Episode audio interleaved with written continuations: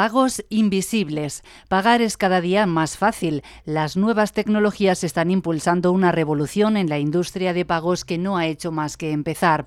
Comprar sin pasar por caja, pagar con tu huella dactilar en el móvil, enviar dinero a un amigo metiendo un simple código, pagar con tu cara gracias al reconocimiento facial, comprar con solo decirlo, el sistema reconoce tu voz y entiende lo que quieres.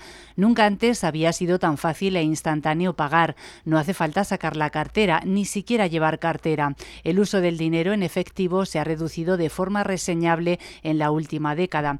Es el resultado de la creciente innovación disruptiva que recorre la industria de pagos digitales, una innovación impulsada por bancos fintech y otras organizaciones financieras y por las grandes big tech, eh, con iniciativas eh, como Apple Pay, Google Pay, Alipay y PayPal, por citar algunas. Estos años se ha dado una profunda transformación de la industria de pagos, pero la próxima década vamos a ver una aceleración aún mayor de los cambios. Vamos a ver más players no tradicionales como las Big Tech entrando en un mercado cada vez más dinámico, ágil y eficiente, que resulta muy atractivo desde el punto de vista de datos sobre los hábitos de compra de los clientes y se esperan más innovación y nuevas tecnologías disruptivas que como blockchain ayudarán a crear un verdadero ecosistema de pagos en tiempo real y global, sin fronteras, apunta Carlos Trevijano, socio responsable de FinTech y pagos de KPMG en España. Es mucho más fácil y tiene más incentivos pagar con un móvil, un clic o con una tarjeta contactless eh, que preocuparse de llevar cash en el bolsillo. El ejemplo más extremo son las tiendas Amazon Go, donde el cliente entra, compra, paga y sale sin tener que pasar por ninguna caja de pago. La tecnología captura lo que uno mete en la cesta y su coste se descuenta automáticamente de la tarjeta. Más retailers están abordando este concepto de compra sin pasar por caja. Los clientes que han ido perdiendo el miedo quieren flexibilidad, facilidad e inmediatez, aunque también quieren seguridad y cada vez son más conscientes del valor de sus datos, añade Trevijano. Los pagos digitales son más rápidos, baratos y eficientes. El efectivo lleva costes aparejados, fabricación, transporte, almacenaje, recuperación, infraestructuras, que algunos estudios cifran en el 0,5% del PIB mundial, según The Economist. Además, el efectivo alimenta la economía sumergida y su eliminación reduce el riesgo de delitos como evasión fiscal, corrupción o fraude. Hace 10 años, 9 de cada 10 pagos en el mundo se hacían en efectivo. Hoy ese porcentaje es del 77% según datos del Banco Mundial y del Banco de Inglaterra recogidos en el informe de Future of Finance. Hay casos muy llamativos. En Reino Unido, el pago en efectivo se ha reducido a la mitad en el periodo 2008-2018 y actualmente supone un tercio del total de pagos. Un porcentaje similar hay en Estados Unidos y Australia. Apenas representa un 20% o menos en los países escandinavos como Noruega, Suecia u Holanda. Corea del Sur, el país eh, más digitalizado del mundo, ha anunciado que dejará de acuñar monedas en 2020. Y ya hay varios países, Arabia Saudí, Emiratos Árabes, eh, China, con Suecia a la cabeza, que preparan el lanzamiento de su moneda virtual, la e-krona, que se convertiría en la primera criptomoneda regulada por un Estado miembro de la Unión Europea. Las criptomonedas serían el siguiente eslabón en la cadena, la tercera derivada de un fenómeno cuyo detonante ha sido la revolución de los sistemas de pagos. Gracias a la creciente penetración de Internet, no puede haber pagos digitales sin conectividad y a la llegada de nuevas tecnologías. Precisamente nuevas tecnologías que se están perfeccionando actualmente, como la encriptación de la información o aplicaciones de inteligencia artificial como el reconocimiento facial, de voz, dactilar o de retina, darán más seguridad a los pagos digitales al ayudar a resolver uno de los principales retos, la identidad digital.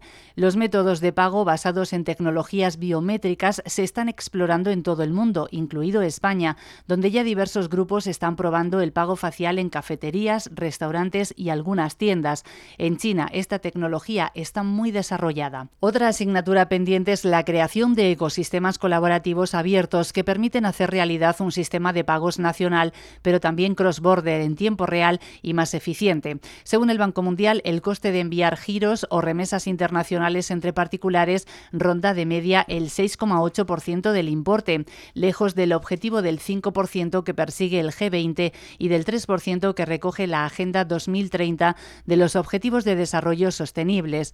Pero el sistema de pagos también debe ser más inclusivo. No son pocas las voces que alertan del riesgo de que el fin del efectivo acabe excluyendo del sistema a los más desfavorecidos, a los que carecen de medios y conocimientos digitales, aunque hasta la fecha la revolución de los pagos no ha traído exclusión, sino todo lo contrario, inclusión.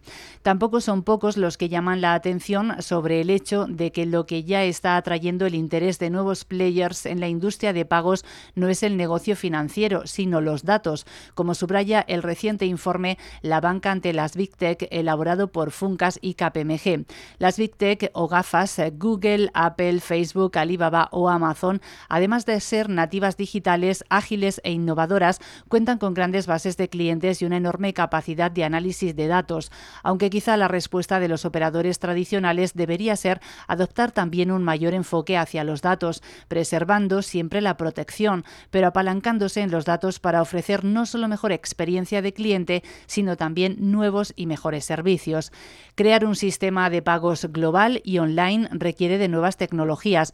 Blockchain encaja eh, como un guante al ser un registro transaccional ordenado secuencialmente con la única posibilidad de añadir registros sin opción a modificarlos ni eliminarlos.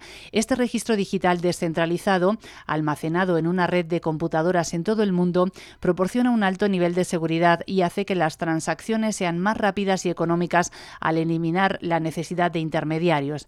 Pero el mayor reto, aún por resolver, de estos futuros sistemas de pagos digitales o las criptomonedas lanzadas eh, por grupos privados tiene que ver con las dudas que abren eh, para la estabilidad financiera. El dinero en efectivo ha sido una herramienta tradicional de la política monetaria de los bancos centrales, ya que han alertado del riesgo que supondría ir al escenario extremo, la digitalización total del dinero. Como recoge el informe eh, de KPMG, Ten Prediction for the Future of Payments, los reguladores están analizando cómo tendrá que la supervisión a la nueva realidad y los países deben pensar sobre cómo los sistemas de pagos están yendo más allá del control tradicional de las autoridades monetarias. No es un tema baladí, preocupa a los reguladores y supervisores de todo el mundo desde que el pasado junio Facebook anunció el lanzamiento de su propia criptomoneda, Libra, que finalmente ha sido paralizada ante las dudas sobre el riesgo sistémico que puede generar a la estabilidad financiera. Una forma de retener ese control de la política monetaria y económica sería el lanzamiento de sus propias monedas digitales nacionales, pero nuevamente eso requeriría de una mayor cooperación que la actual y probablemente también un enfoque multinacional desde el punto de vista regulatorio, pero quizá nos estamos adelantando demasiado. Lo que está claro es que lo que hasta ahora hemos visto no es más que la punta del iceberg. Estamos ante una gran revolución monetaria como en su día fue pasar del patrón oro al dinero y tanto los gobiernos como los reguladores y supervisores tendrán que analizar a fondo cómo subirse a un tren en marcha que puede traer grandes beneficios para todos siempre y cuando se aborde con todas las garantías.